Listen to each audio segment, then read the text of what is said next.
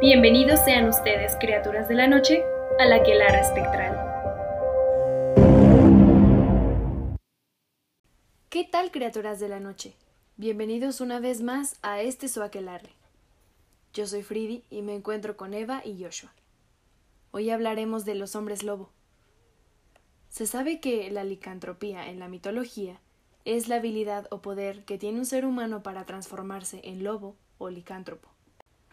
El término licantropía viene del griego antiguo laikántropos, laicos, lobo, antropos, hombre. La palabra también se puede utilizar para referirse al acto de transformar a un hombre en lobo. Existe también una enfermedad mental llamada licantropía, en la cual el paciente cree ser o haberse transformado en un animal y se comporta de acuerdo a ello. Es común referirse a ella como licantropía clínica, para distinguirla de la licantropía mitológica. El lobo. Carla era una joven estudiante que trabajaba en un bar para pagar sus estudios. Un día, entró al bar un joven de aspecto desalineado. Pidió un café, pagó con una moneda vieja y se quedó dormitando en la mesa. Anocheció el encargado lo quiso echar, pero Carla intercedió. Afuera hace mucho frío. Seguro no tiene dónde pasar la noche. Me da igual. Si quieres, llévalo a tu casa. Ella despertó suavemente al joven y le pidió que se marchase. Él se marchó sin percatarse que a ella había introducido un billete de 10 euros en su bolsillo. El bar cerró y Carla, como ya no tenía dinero para el taxi, optó por caminar hasta su casa. Hacía frío, así que apuró el paso, pero se percató que alguien la seguía. Podía escuchar sus pasos. Ella caminó lo más aprisa que pudo. Todo estaba solitario podía pedir ayuda a nadie. En eso, vio un bar abierto. Entró pensando ahí en llamar la atención o llamar a su amiga para que la recogiera en su carro. Pero el bar estaba vacío. Solo había una joven que limpiaba el mostrador.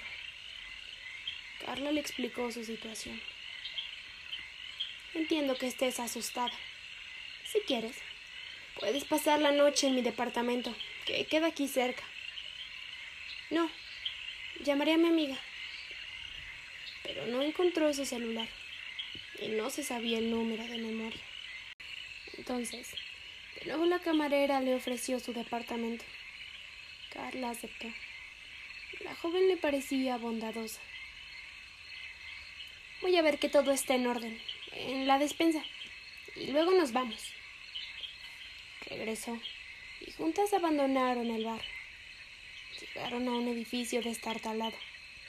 Carla lo miró sorprendida, pero la otra joven le dijo que aunque pareciera viejo, por dentro no estaba tan mal. Entraron y todo parecía ruinoso. Pero no tuvo tiempo de decir nada más cuando un hombre surgió de la sombra. La agarró con fuerza tapándole la boca la camarera, en vez de ayudarla, solo sonreía. Ironías de la vida. Por huir de un chico malo, caes en manos de otro peor. Él es mi hermano gemelo, y le gustan bomboncitos como tú. Lo llamé mientras iba a la despensa. Él te hará el amor, y yo miraré, cosa que me gusta mucho. Y después, lo siento por ti. No podemos dejar testigos. Entonces, el hombre la arrastró hacia adentro dispuesto a violarla. Pero pasó aquello. De las tinieblas surgió un enorme lobo negro, con ojos color sangre. La camarera, al verlo, salió huyendo aterrada. El hermano tiró a Carla y se enfrentó a la bestia sacando una navaja. Pero un lobo gigante no es lo mismo que una chica indefensa. Así que cayó al piso con la garganta destrozada. Carla, al ver esto, se desmayó del pánico. Ya era de día, cuando ella recobró el conocimiento. El cadáver del gemelo estaba ahí, en un charco de sangre, pero el lobo había desaparecido. En eso, Carla vio dos papeles bajo un fragmento de tela. Uno era un billete de 10 euros y el otro era un papel donde estaba escrito. Perdona que te siguiera anoche, pero quería devolverte el billete. Los lobos no necesitan dinero. Órale, está muy padre la historia. Me da como mucha curiosidad cómo es que pasa que a veces uno huye de un mal y termina encontrándose otro peor, ¿no? Y bueno, en este caso era el, el hombre lobo persiguiéndola, pero le quería dar, solo le quería dar el billete. Su dinero de regreso. sí, o sea, le quería devolver su dinero y al final, pues, la terminó salvando de, de algo que, pues, posiblemente la iban a matar. O sea, entonces, pues está muy padre. Sí. suena como de película, ¿no? Pero... Ajá, sí, justo. Sí está escrita muy como de película, pero está chida. Me gustó.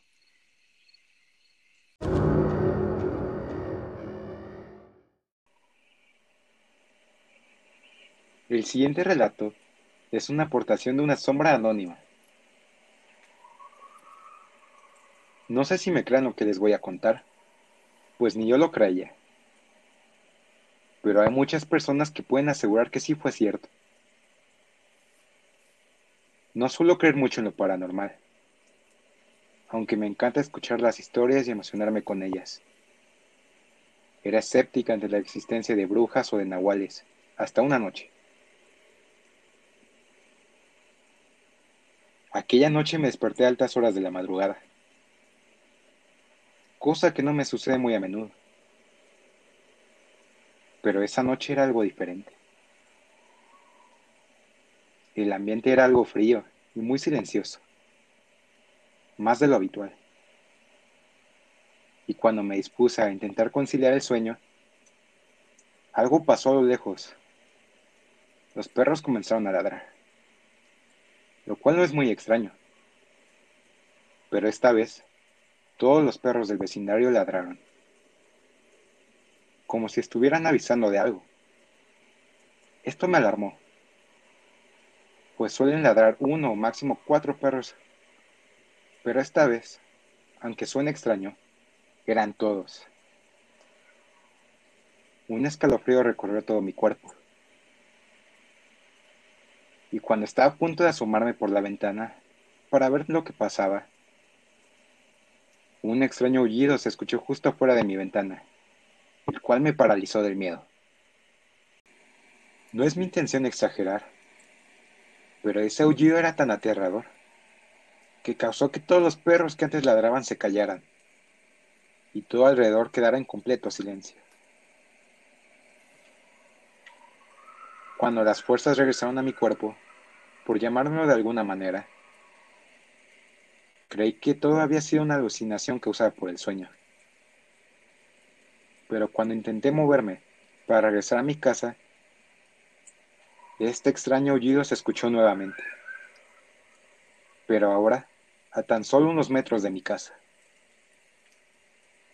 Como si esa extraña cosa o ser hubiera avanzado algunos metros y rectificado su dominio ante los demás. No me moví hasta estar segura que no se escucharía de nuevo. Y ya pasados por lo menos 15 minutos, volví a mi cama e intenté dormir. A la mañana siguiente, creí que solo había sido un mal sueño. Pero para mi sorpresa, al salir de mi habitación, mi madre, mis hermanos y mis vecinos hablaban de ese extraño aullido. Y al intentar compararlo con algo, mi vecina solo pudo decir que era como si hubiera escuchado a un hombre lobo. No lo había pensado, pero el aullido era grave. y como si proviniera de un ser muy grande. Amigos, aún sigo pensando qué fue lo que escuchamos esa noche. No estoy segura. Lo que se me hizo súper, súper, súper loco de este relato es esa parte de que los perros avisan, ¿no? Y te están avisando que se está acercando algo, se está acercando algo, y cuando esta cosa, eh, bueno, aúlla, y ya está más cerca, así, ¡pum! Todos callados, como si Impone nada. su autoridad.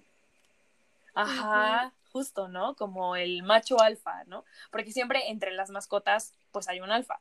O entre los perros y así. Animales. Así, animales en mascotas.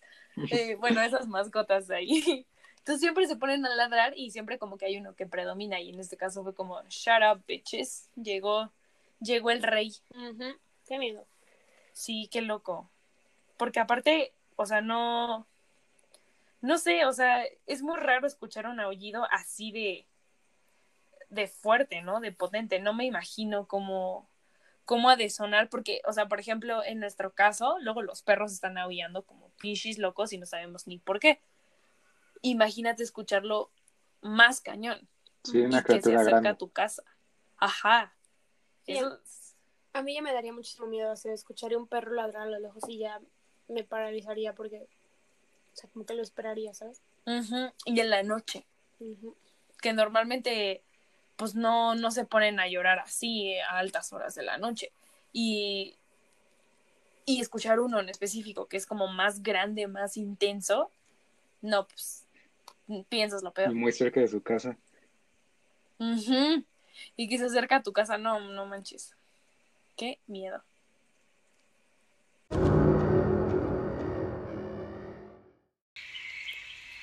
El siguiente es un relato de la sombra Lili Cáceres. Uno de los mitos de Paraguay es el Luiso. Es como una especie de hombre lobo. Se dice que vaga por los cementerios y se come a los cadáveres. Es enemigo de los perros. También se dice que si tienes siete hijos varones, el séptimo es Luiso. Yo no creía mucho en estos mitos hasta que algunos de mis hermanos tuvieron sus experiencias. Y una noche yo también tuve la mía. Un fin de semana fuimos con uno de mis hermanos, mi hermana y mi novio a pasar la noche en una casa que teníamos en Itororó. Ahí no había luz eléctrica y alumbrábamos la casa con velas. También había una sola cama, pero era matrimonial y cabíamos los cuatro ahí. Mi hermano y hermana durmieron hacia nuestros pies. De ese modo, cabíamos mejor en la cama. Apagamos las velas y fuimos a dormir. Ya en la madrugada, no sé qué hora fue, empecé a escuchar a lo lejos ladridos de los perros. De cada casa empezaban a ladrar los perros de la cuadra. Así yo sabía que alguien se acercaba hacia en dirección a nuestra casa. Ya muy cerca, digamos unas tres casas, ladró el perro de mi vecino. Con eso yo sabía que ya estaba más que cerca. En eso, ladró nuestra perrita. Ella es de esos perros pequeños, pero con mucho carácter. Nuestra perra le ladraba mucho a eso que pasaba.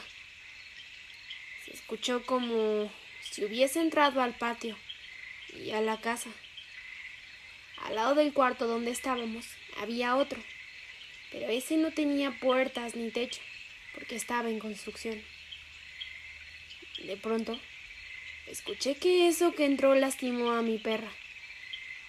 Sonó como que la lanzó varios metros, y la pobre le seguía ladrando a lo lejos. Y él lo hizo. Se acercaba a nuestra puerta. Yo oía sus pasos. Escuché como que se agachaba a oler bajo la puerta y algo parecido a un gemido. Era horrible, como el de un hombre muy agotado, cansado, y su aliento resoplaba bajo la puerta. Yo no me podía mover del miedo, así estuvo como unos tres minutos. Mi perra de vuelta le ladraba. Solo escuché que Luisa se marchaba. Y eso lo supe por los demás perros, que iban ladrando de casa en casa. Yo pensé en asomarme para verlo desde el ventanal. Y luego me dije, ¿qué, qué tal si no se fue? Y sale y, y, y me mira. No, me pegaría un susto feroz. Así que me quedé sin moverme en la cama. No quise ni tocar a mi novio, porque él es de las personas que hacen muchos ruidos para despertarse.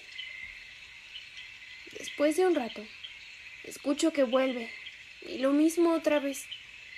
Maltrata a mi perrita, la tira, escucho sus gemidos. Eso se repitió tres veces. Iba y venía. Y yo, dura del miedo, sin poder moverme. Por mi mente pasaba que no entraría al cuarto. Pero se fue. Y acabó todo esto. Luego de una media hora más o menos, me quedé dormida. Al día siguiente estábamos desayunando. No sé por qué yo no me acordaba en ese momento de lo sucedido. Hasta que mi hermana dijo, ¿no vieron a Deisha? Así se llamaba mi perro. Y ahí automáticamente mi hermana y yo aceleradas dijimos, no saben lo que escuché anoche. Nos miramos y ahí supimos que las dos del miedo ni nos movíamos, pero escuchamos todo las dos juntas. Yo alegre de tener a mi testigo. Luego llegó mi padre. Yo le pregunté sobre Luiso, sin decirle nada de lo ocurrido. Él nos habló que hacen gemidos de un hombre y que va y viene en una sola cuadra, porque no puede doblar en las esquinas que formen una cruz. Pues por the record, la perrita está bien. Dice que ella después apareció. Pero yo nunca había escuchado eso de los Luiso, Luiso. No sé ni siquiera si lo dije bien. Creo que dije como tres versiones diferentes. sí. Pues en varias culturas tienen esta creencia sobre los séptimos hijos. A veces hasta los séptimos hijos del séptimo hijo. Que muchas veces te marca como algo especial. Como un don, ¿no? Sí, la, la verdad es que sí es una superstición muy, muy interesante. Y a mí, por ejemplo, lo que más me llamó la atención fue eso de que el Luiso tiene que caminar en línea recta, ya que si dobla en las esquinas puede formar pues una cruz. Y bueno, o sea, si sabemos sobre estos temas, ya sea el Luiso o, o el, como el hombre lobo, como lo conocemos aquí en México, se supone que cuentan que es una criatura que hizo un pacto con el diablo. Oh, okay. Entonces, pues que ha acertado lo de no hacer una cruz, ¿no? Sí. Lo que está muy extraño es, o sea, ¿por qué fue y regresó tantas veces, no? O sea, como que qué quería, qué buscaba. No sé. Como que los pintan muy impacientes, ¿no? Uh Y no sé, o sea, es que me llama mucho la atención eso, que no fue como solo una vez, que lo hizo como tres veces, y ella muerta de miedo igual que su hermana ahí sin moverse. Uh -huh. Pues no sé en qué en qué afecte, como, como lo que sí no sé, por ejemplo, es cómo hacer que no entre un hombre luego a tu casa o bla, ¿sabes? O sea, cómo uh -huh. protegerte de eso. No sé si porque se hicieron las dormidas ya no, o sea, no sé.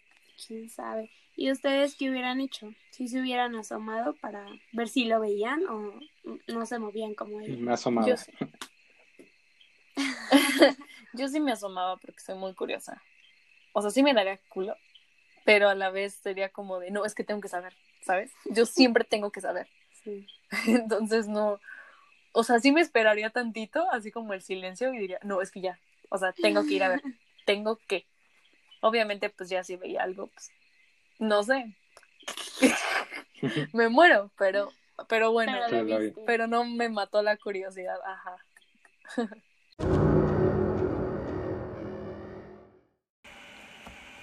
La siguiente historia es de nuestra sombra, Horson Nylon. Esta controversial y rara historia sucedió en el norte de nuestro país. Para ser específico, en el límite entre Argentina y Paraguay. Ahí hay una ciudad que se llama Posadas, en la provincia de Misiones, conocida por su llamativa tierra color roja, o como más les gusta decir a los misioneros, la tierra colorada. Este relato, que hoy les voy a contar, tuvo su epicentro en un yerbatal que se ubicaba a las afueras de la ciudad. Como algunos no sabrán, Misiones tiene un clima tropical y muy húmedo. Puede estar lloviendo torrencialmente que a los cinco minutos el sol raja la tierra de calor. Estas rarezas climáticas estaban acompañadas de su fauna y flora local, ya que es una región de monte selvático, donde habitan depredadores como el puma y el yacaré. Sus cielos siempre surcados por águilas y caranchos le daban el toque ideal de un paisaje increíble. Pero la perla de la provincia roja se las daban las majestuosas cataratas del Iguazú, una experiencia extraordinaria que cualquier turista a nivel mundial debe visitar antes de morir. Principalmente la imponente Garganta del Diablo, la cascada más impactante del Parque Nacional. Realicé toda esta introducción para que se comprenda bien la historia.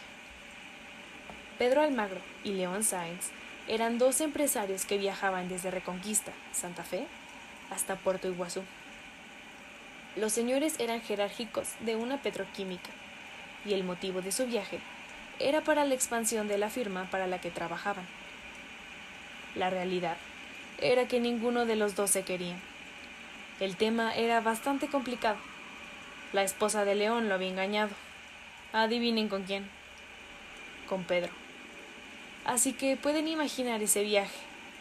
Ni una sola palabra en más de mil kilómetros. Los viajantes se transportaban en un moderno vehículo de marca alemana.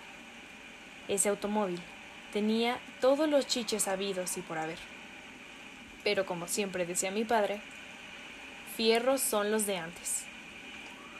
Al cabo de unos kilómetros, pasando la capital provincial, el sistema digital eléctrico del móvil dejó de funcionar y el mismo quedó varado en la ruta. Los muchachos, que no se hablaban, tuvieron que hacerlo para idear un plan salvataje. La grúa en Posadas no era avalada por el seguro, así que con ella no contaban. La más cercana estaba en Puerto Iguazú, a 300 kilómetros de distancia.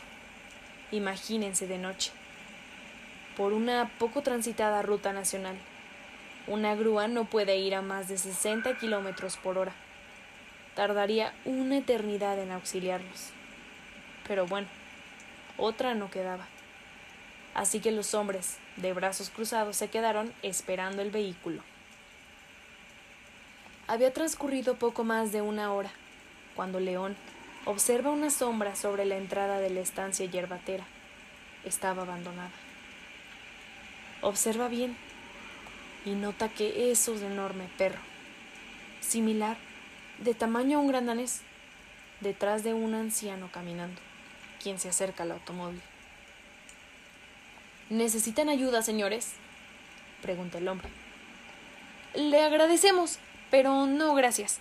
Pronto vendrá la grúa, responde León.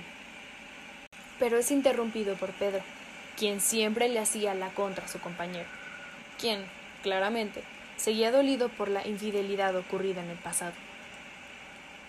¿Usted es de por aquí? Si tiene agua caliente quisiera un poco para el mate.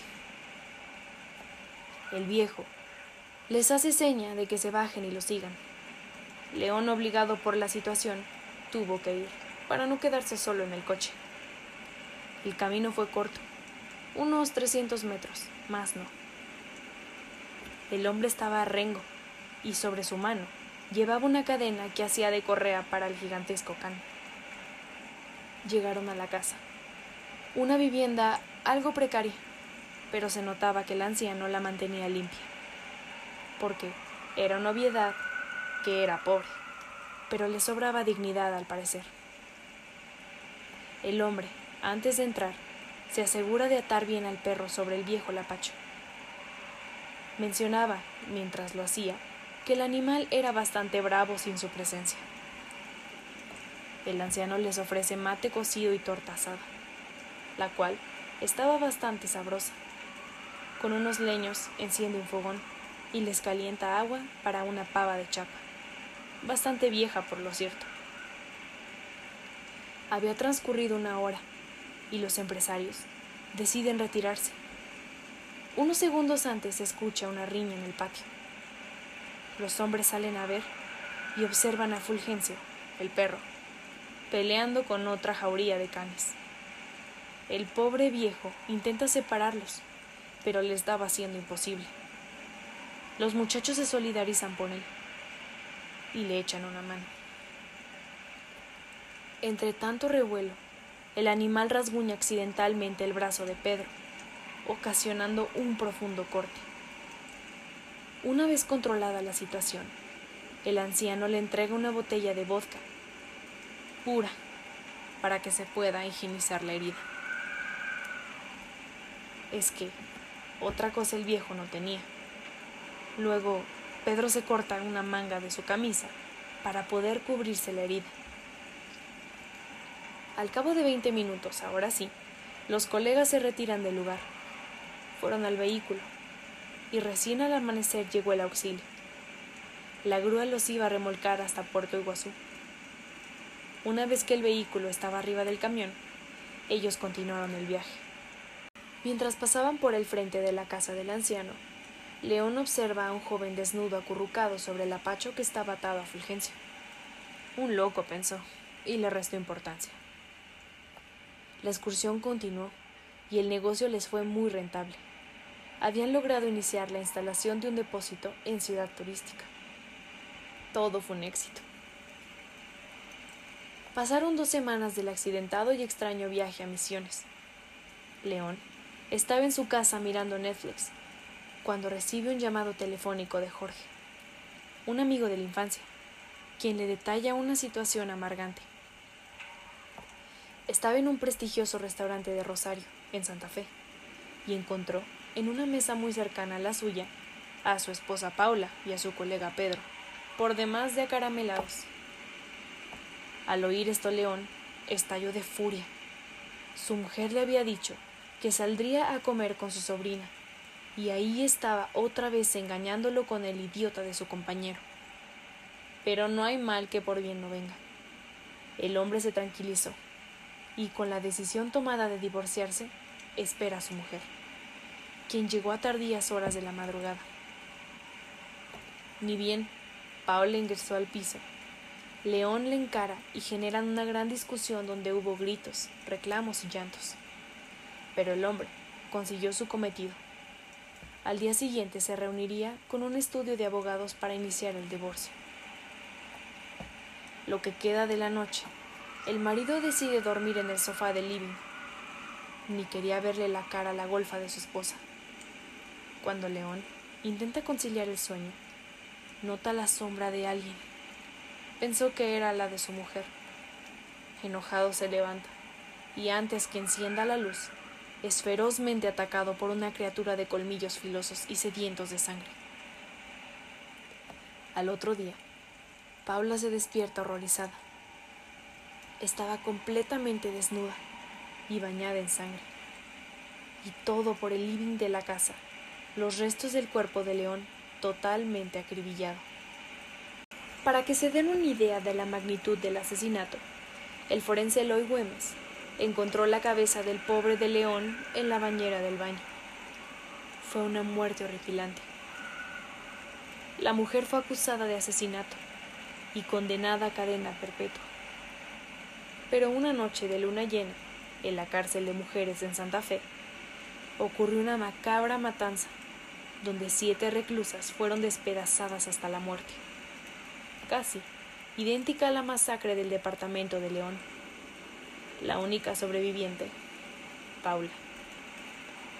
En los videos de vigilancia, los oficiales y fiscalía observan como un enorme animal, similar a un gran danés, atacaba a todas las reclusas, asesinando una por una. y en el final de la cinta se podía ver cómo esa bestia abominable se transformaba en la bella y lujuriosa esposa de León. Fin. Órale, pues, creo que nadie se esperaba ese plot twist de que fuera la esposa.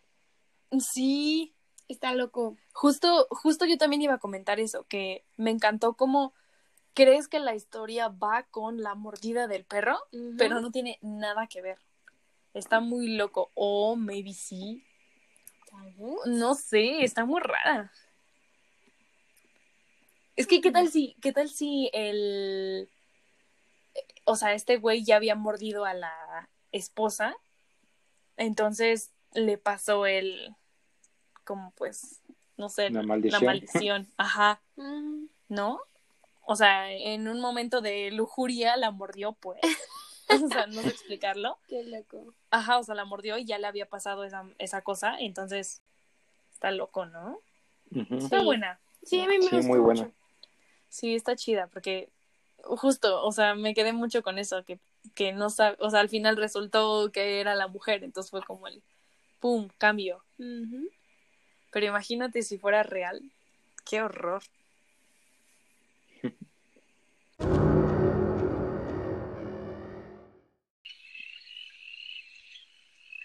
La siguiente historia es una aportación de la sombra Zack. Les contaré sobre el momento en que estoy seguro que vio un hombre lobo. Era una noche muy oscura. Mi padre y yo fuimos al campo de maíz para mirar las estrellas. Todo iba bien, hasta que escuchamos algo en el bosque. No le dimos mucha importancia, porque creímos que podría ser un ciervo, así que volvimos a mirar las estrellas. Pero en eso escuché un gruñido. Mi papá también lo escuchó porque estaba mirando en la dirección de donde provenía. Lo que vi todavía me persigue hasta el día de hoy. Una criatura que parecía un hombre de unos dos metros, excepto que estaba cubierto de un grueso pelaje negro y tenía una cabeza de lobo y patas dobladas como un perro. Sus ojos amarillos nos miraron. Me quedé en estado de shock.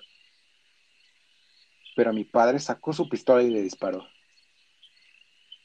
La criatura emitió un grito inhumano y corrió por el bosque. Papá y yo nos fuimos a la casa. No le he contado a nadie más esta historia, más que a mi madre y a mi novia. No sé si me crean esto, pero es real. Pues ya habíamos escuchado que hacían como un sonido muy feo, ¿no? Ahora imagínate como el sonido que pudo haber emitido después de que le hayan disparado. Ujú. Qué miedo. Sí, porque aparte dice que era inhumano y, y como lo describe, ¿no? Como humano y a la vez lobo, una mezcla ahí extraña, patas de perro. Pues de dos metros. Ajá, o sea, qué shock verlo, Sí. obviamente. Pero sí, sí, igual estaba pensando en eso del grito. Seguro no hizo au, no, seguro fue algo muy, muy, muy, muy Sí, terrorífico.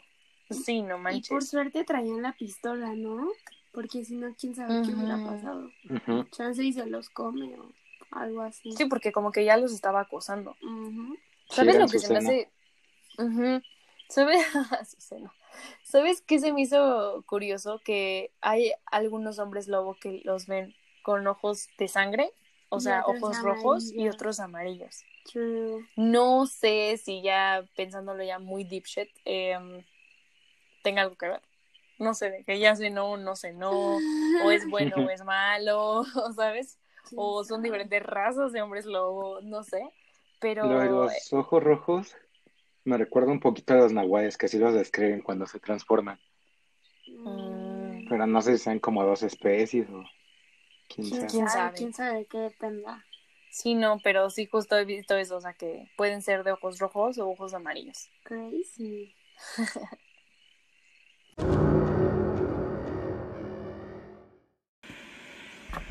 El siguiente relato es de la sombra guinea.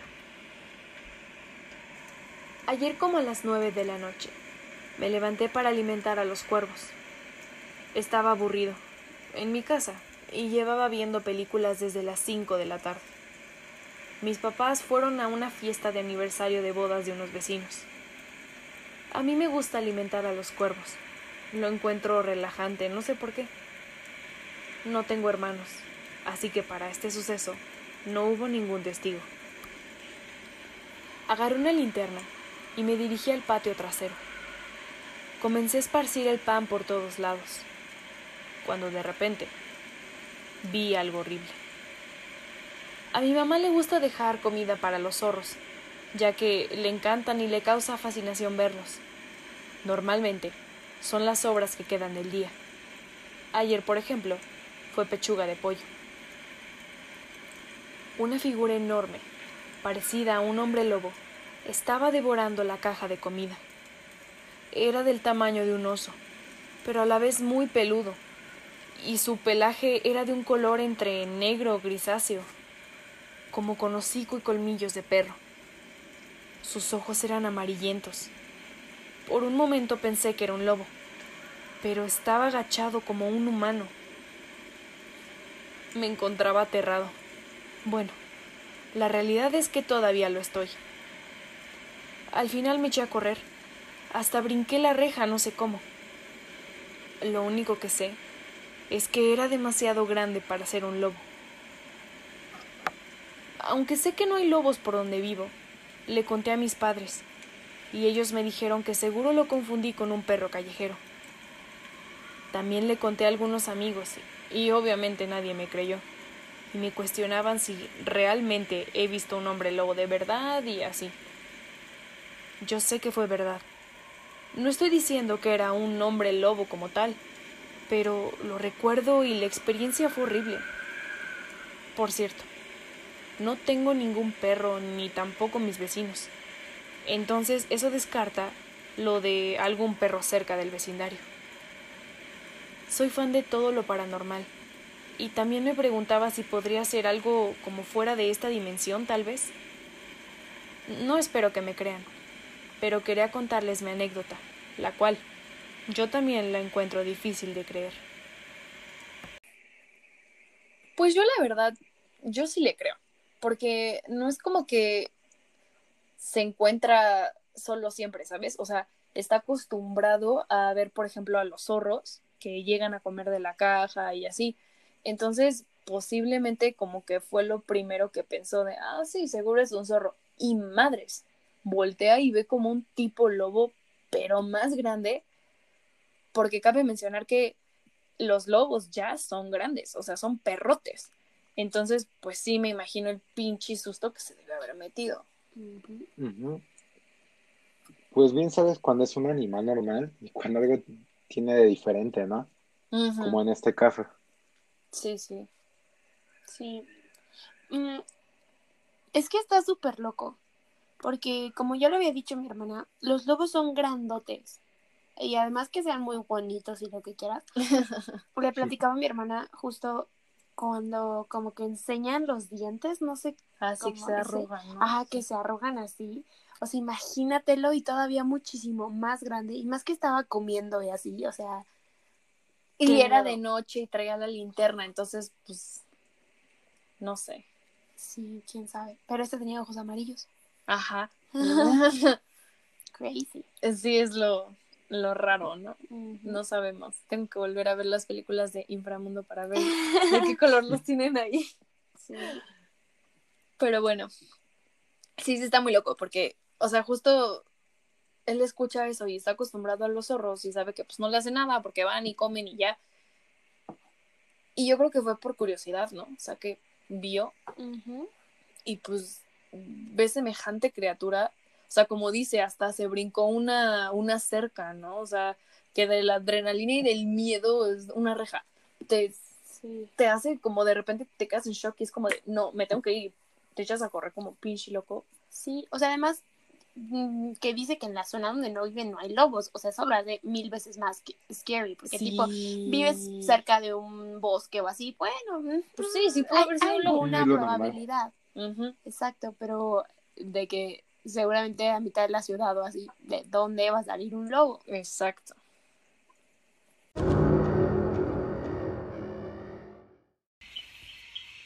La siguiente aportación es de la sombra Enrique Martínez. Hola, soy de Monterrey y las historias que les voy a platicar me las contó mi abuela. Ella era hija de gitanos romaníes. Ellos vivían en un pueblo de Romania, cerca de lo que ahora es la ciudad de Cluj. Ella me contaba que días antes de su ida, por los problemillas que hubo cuando llegó el ejército alemán, su hermano mayor salió al bosque a recolectar leña. En eso, ella y sus hermanas se quedaron preparando la cena. Cuenta que su hermano se tardó más de lo usual esa noche, por lo que su padre, mi bisabuelo, decidió salir a buscarlo, por temor a las detenciones que hacían a los gitanos en esos días. Lo que pasó fue que estuvo buscándolo, cuando después de un rato lo encontró arriba de un árbol, con la ropa desgarrada y rasguños en su cuerpo. Este le preguntó sobre lo que le había pasado, y con temor en sus palabras, le respondió que una criatura con cuerpo de hombre y cara de lobo lo persiguió y lo atacó ferozmente. Cuando hablaba con mi abuela, eran comunes las leyendas de su pueblo, acerca de hombres lobos que vendieron su alma al demonio, y éste les dio la habilidad de transformarse en bestia leyendas de niños y mujeres que fueron devoradas por ellos. La otra historia que recuerdo de lo aún de historias de mi abuela es que me contaba que existió un ladronzuelo que deambulaba por las calles del pueblo. Robaba comida y cuanta cosa de valor a quien se le pusiera enfrente. Un día, en su afán de tener más poder y riquezas, decidió vender su alma al demonio para lo que recurrió a la bruja del pueblo. Y ésta le aconsejó que bajo la luz de la luna llena invocara en un ritual la presencia del demonio. El ladrón realizó lo aconsejado por la bruja y en un páramo en el bosque, bajo la luz de la luna llena, preparó el ritual. El demonio hizo acto de presencia con la forma de un hombre cubierto por la piel de un lobo. Entonces le preguntó acerca de lo que deseaba, a lo que el hombre le respondió que deseaba más poder.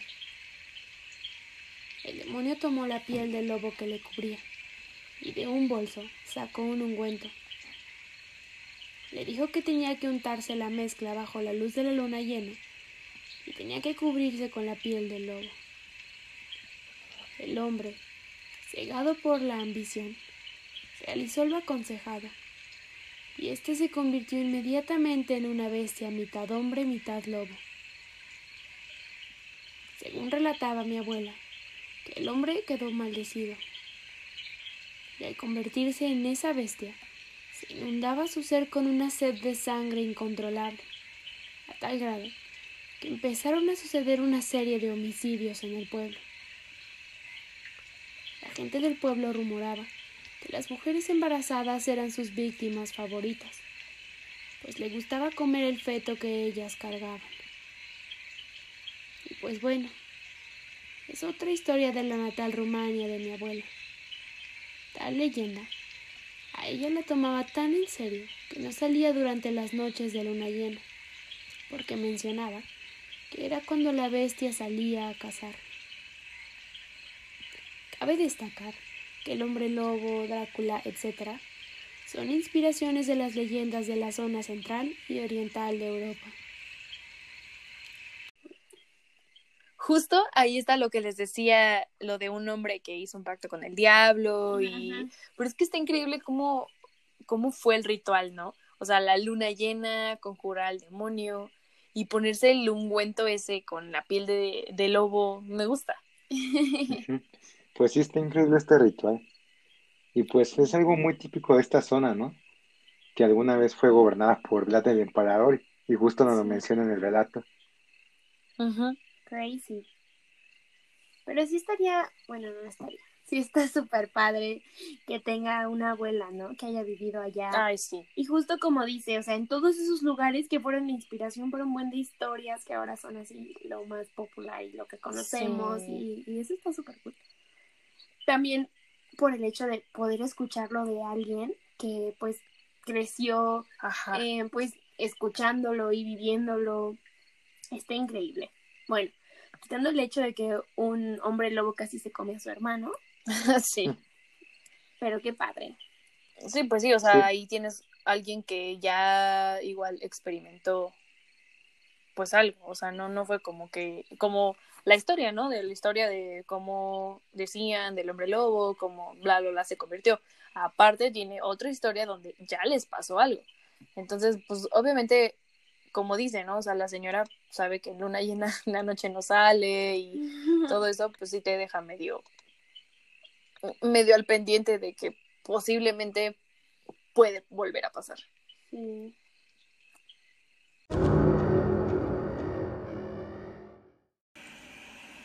El siguiente es un relato corto que encontramos en internet. Mi marido trabajaba en el ejército y esa noche le había tocado hacer guardia hasta la mañana siguiente. Mis hijos dormían. Ya pasaba la medianoche y yo no podía conciliar el sueño. De pronto, nuestra perra laica, que por las noches dormía dentro de la casa, comenzó a inquietarse. Ladraba lastimosamente, como entre ladridos y llanto. Cuando me asomo por la ventana que daba a nuestro patio, logro ver un perro enorme, todo negro, con los ojos inyectados en sangre. Y él me miraba a mí. Fueron unos segundos en los que me paralicé del terror. Y lo primero que pensé eran mis hijos. Ese perro, lobo, bestia, se acercaba a la ventana y atiné a agarrar un palo que tenía en la mano. Mi perra no dejaba de ladrar y cuando esta bestia posó sus patas en la ventana, comencé a golpearla sin parar, mientras él gruñía y babeaba, hasta que por fin se alejó. Esa noche cerré bien todas las ventanas, pese al calor de enero, y no cerré ni un ojo hasta entrada la mañana. En el pueblo, ese día, el comentario era que don Jacinto, el carnicero, no pudo abrir su negocio, pues tuvo un accidente en sus manos, las cuales llevaba vendadas de un sitio a otro. Don Jacinto era el séptimo hijo varón de su familia. Ahora, investigando un poco, ¿qué es el séptimo hijo? Se dice que desde la más remota antigüedad, el séptimo infante del mismo sexo de una familia fue considerado poseedor de poderes especiales que lo iban a diferenciar del resto de los niños del mismo hogar. La tradición habla de un séptimo hijo del mismo sexo, o sea, hombre o mujer, el que nacía con poderes especiales. Durante el siglo XIX en Europa era muy común esa creencia de que estos séptimos hijos o hijas nacían con un intelecto superior, y entre esos misteriosos dones estaba el de ser poseedor de doble visión y tener poderes de premonición, lo que los hacía ser capaces de predecir el futuro. También se les atribuían poderes curativos. Así es que se les podía ver con mucha frecuencia representados en pinturas acompañadas de perros y de cualquier otro tipo de animales domésticos que en la realidad representaban los espíritus o los fantasmas, simplemente de seres de otro mundo. Según las tradiciones que han llegado hasta nuestros días, estos niños o niñas tenían misteriosas conexiones con distintos planos de la existencia terrenal o espiritual. No es nada fácil comprender de dónde provenía el origen de esta superstición sobre el descendiente número 7 del mismo sexo. El 7 es un número que desde lejanos tiempos de la humanidad es considerado sagrado. Los alquimistas y los seguidores de Pitágoras lo tomaban así. Al tener en cuenta que el 7 era el número de los planetas conocidos en la época, y por lo tanto, el 7 pasaba por ser el número que representaba la totalidad cósmica. Al tener en cuenta esta apreciación, durante mucho tiempo, al séptimo hijo varón se le llamaba séptimos, y se lo destinaba al estudio de la medicina. Desde su más tierna infancia, el niño era introducido en una disciplina científica, para que pudieran canalizar a través de ella sus poderes innatos para la curación. Al tomar como base no solo las tradiciones orales, sino también las escritas, en la Argentina, y en especial en Argentina campera, el tener un séptimo hijo varón era una maldición. Ello se debía al hecho de que el séptimo hijo varón, al llegar a la edad adulta, en las noches, plenilunio, se convertiría en un lobizón, es decir, en un engendro maléfico de un lobo. A partir de la medianoche, en las noches de luna llena, el pelo empezaba a recubrir manos, brazos, rostro, todo el cuerpo, y una vez que adquiría la pelambre, propia de un lobo, afiliados llegaban colmillos que reemplazaban a sus simples caninos. Poseedor de una fuerza descomunal, se diría sobrehumana, con todos los sentidos agudizados por la metamorfosis, rápido como el rayo, salía a cometer fechorías, asesinar, no solo animales, sino a seres humanos. Las leyendas hablan que al día siguiente aparecía en su cama cubierto de sangre. La creencia era tan difundida y temida que en Argentina, para tratar de minimizar la maldición, se instituyó que el presidente apadrinaría al séptimo hijo varón de una familia con la finalidad de desarraigar ese estigma con el que se nacía. De este modo, para terminar con la maldición, en vez de sufrir una discriminación, era apadrinado por el presidente de la nación. Y aún hoy en día se le sigue haciendo.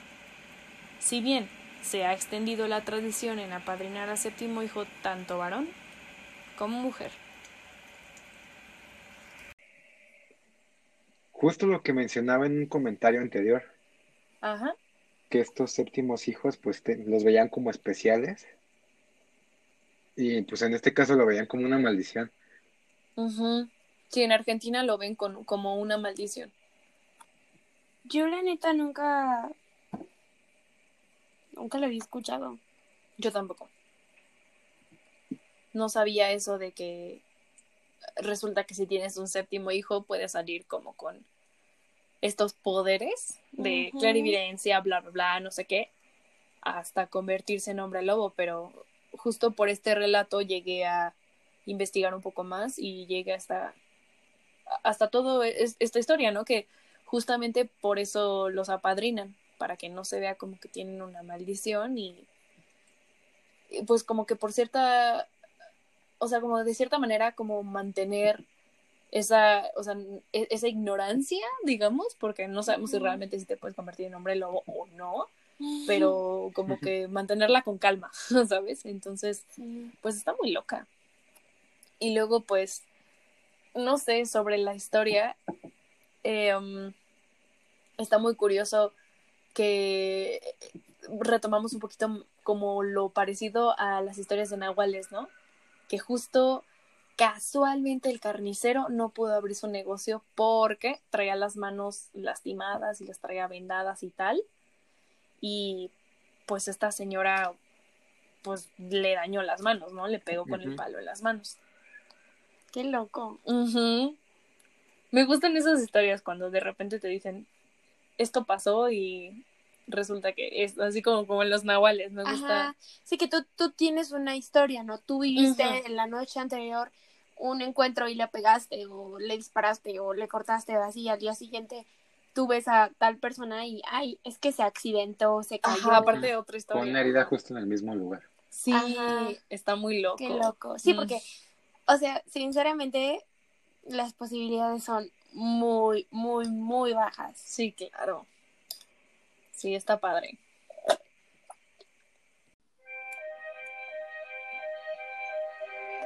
Criaturas de la noche, hemos llegado al final del episodio. ¿Ustedes qué piensan sobre estas historias?